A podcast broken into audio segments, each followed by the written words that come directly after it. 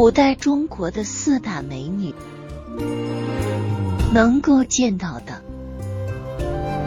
是史书对她们的描述，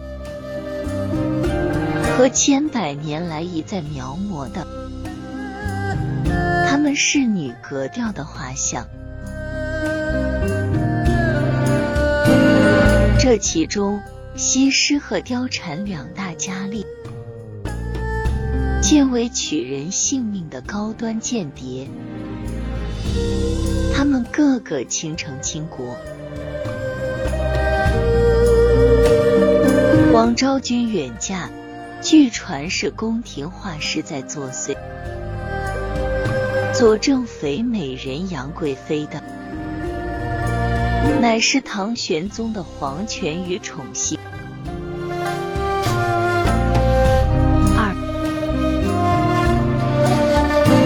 洲小姐、美洲小姐、欧洲小姐、非洲小姐，沉浮不定，风云诡谲，一个比一个俊俏标致。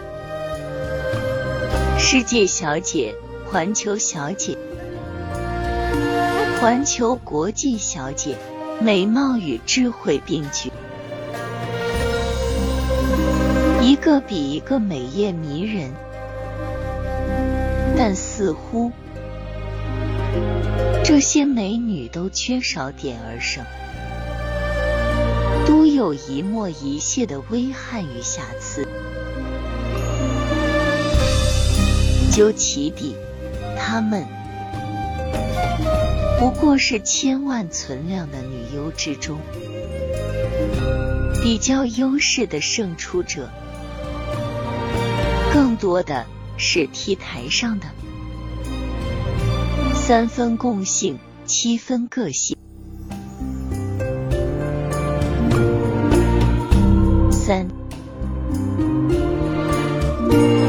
直到有一天。我来到了曼谷和巴堤亚，看到了 Shimla，看到了 Lady Boy，看到了他们惊世骇俗的表演，彩阵恶语，这世界惊世骇俗的奇艳，直到目睹了那。睥睨群芳的妖后，天幽般的卓然出镜，那生命与艺术与造化，强暴交融，强横跨界的。Ray 爱胜钻之光，潜一处，藐视寰宇百态，漫舞间秒杀滚滚红尘。才怅然于。这一切竟是上苍在测制，